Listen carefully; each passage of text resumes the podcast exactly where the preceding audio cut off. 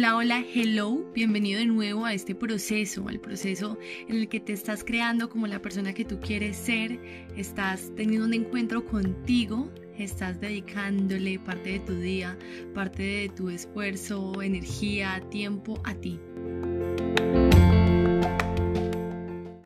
Hoy quiero que hablemos precisamente de eso, de que te dediques ese tiempo, de que abras tus alas y te conectes con lo que realmente tú te quieres conectar, con lo que realmente tu alma te está pidiendo, con lo que tú vibras. Y para poder hacer eso es ponerte a ti como una prioridad. Yo quiero empezar acá con un mensaje que nos da Michelle Obama. Eh, realmente lo vi en un documental de Netflix que se lo recomiendo. Becoming. Es sobre su libro.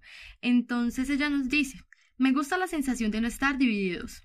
Si pudiéramos abrirnos un poco más entre nosotros y compartir historias, nuestras verdaderas historias, eso es lo que derriba barreras.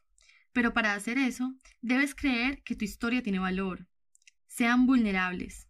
Atrévanse a hacerlo. Y es que para que nosotros valoremos nuestra historia, para que nosotros nos relacionemos con las otras personas de una manera muy transparente, muy real, primero debemos conocer nuestras historias y estoy segura que aquí en el planeta, en, mi entorno, hasta yo, en muchas ocasiones ni siquiera podemos reconocer cuál es nuestra historia, de dónde venimos, cómo era mi abuelo, cómo era mi abuela, eh, qué hacía yo cuando estaba pequeña, cómo fue mi crianza, mmm, qué es lo que me gustaba hacer cuando yo estaba en una edad temprana. Y ese tipo de detalles realmente son los que convierten nuestra historia en valiosa, porque no se trata de a dónde fui a la universidad, de cuánto fue mi promedio, cuántos títulos he obtenido, si he ganado premios, si me han dado medallas. Esas cifras realmente no hacen que nuestra historia valga ni que sea real. Lo que vale es que cuando yo estaba pequeña amaba comer pan con mortadela y cada vez que yo me despertaba mi mamá me daba el pan con mortadela y yo le hacía una fiesta.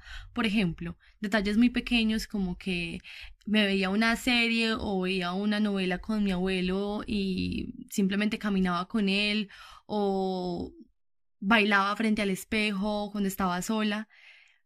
Esos detalles son los que realmente nos convierten únicos los que nos dan esa identidad y esa autenticidad que ya luego nos va a permitir amar lo que hemos sido, amar lo que somos y compartirlo con las demás personas, siendo totalmente reales. Ahora la cuestión es que para que nosotros identifiquemos esa historia, en algún punto debemos estar enfocados en conocer esa historia, es decir, en evaluarnos, en mirarnos, en estar con nosotros, en compartir tiempo con nosotros y en hacernos esas preguntas tan poderosas que nos pueden llevar a identificar por qué nos hemos convertido en la persona que somos ahora. Y entonces para concluir esta primera idea, vengo aquí a resaltar otros dos mensajes que nos da ella en el documental. El primero es, nos hemos vuelto cifras, debemos volver a lo que realmente somos, a nuestra historia.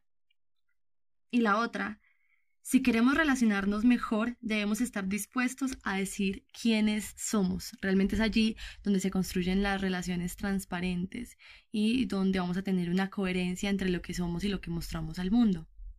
Ahora con esa base de nuestra historia, con esa base de lo que somos y de las experiencias que nos han marcado en la vida, es donde bien o mal se construyen las bases para esa visión que nosotros tenemos de nosotros mismos, ya sea que la mayoría de la esencia se mantenga o ya sea que queramos y debamos implementar muchos cambios en nosotros mismos para poder llegar a ser las personas que queremos ser.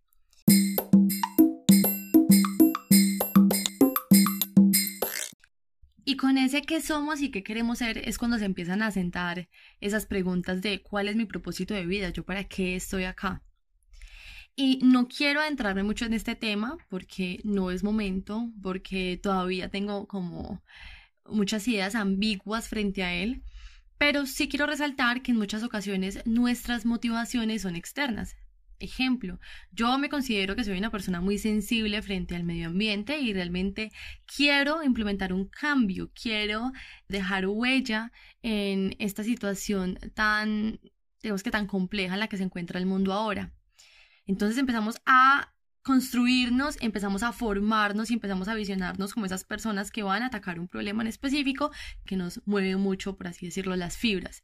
Como podemos ver, aquí hay un factor externo que me está motivando a construirme y no voy a decir que vamos a quitar ese factor externo y nos vamos a centrar netamente en nosotros porque es gracias a estas personas que quizás sí se han implementado unos cambios en la sociedad, que hemos pasado de un antes a un después frente a temas específicos, frente a procedimientos específicos, etc.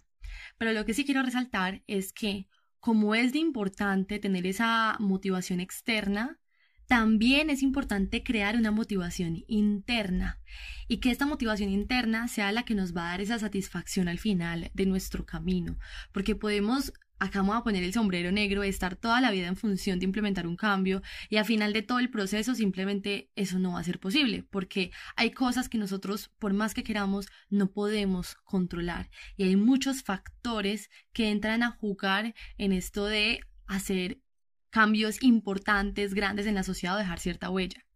Entonces, yo motivada por eso externo, voy a crear algo interno. Yo cómo me quiero crear en medio del proceso para lo que yo quiero lograr por fuera. Y al final del camino, si no lo he logrado, si, si de pronto las cosas no salieron como yo quería que salieran, al menos mi creación sí fue posible y estuve conectada conmigo y me creé a mí en medio del proceso.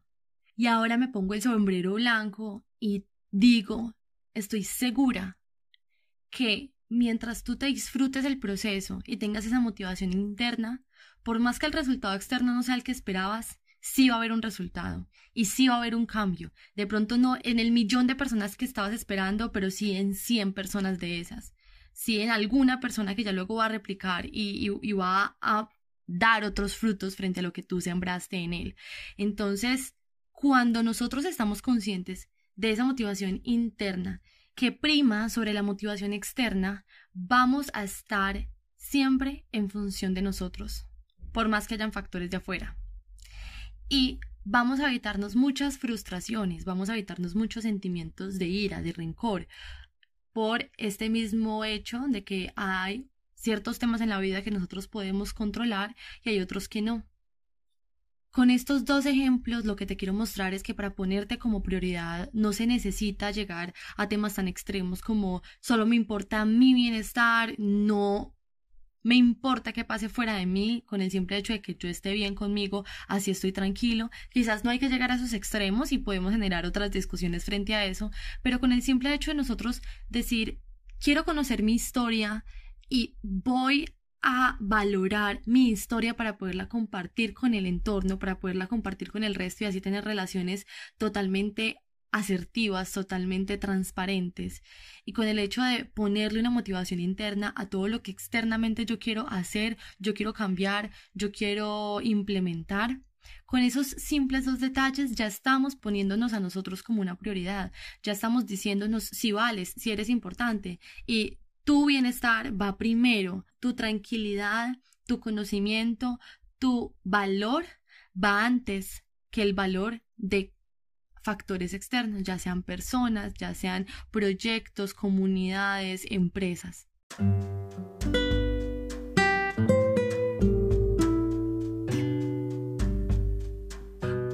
Así que a partir de hoy puedes darte ese tiempo para conocer tu historia y para darte motivaciones internas a todo lo que estés haciendo en tu vida ahora mismo.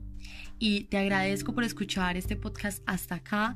Recuerda que me puedes encontrar en Instagram como arroba a crearme, también en la fanpage de Facebook y podemos estar en contacto cuando tú lo desees. Estoy totalmente abierta a escuchar opiniones, a saber qué genera este tipo de podcast en ti qué discusiones o ambigüedades tienes a partir de esto y muchas gracias por estar acá continuando con tu camino a crearte.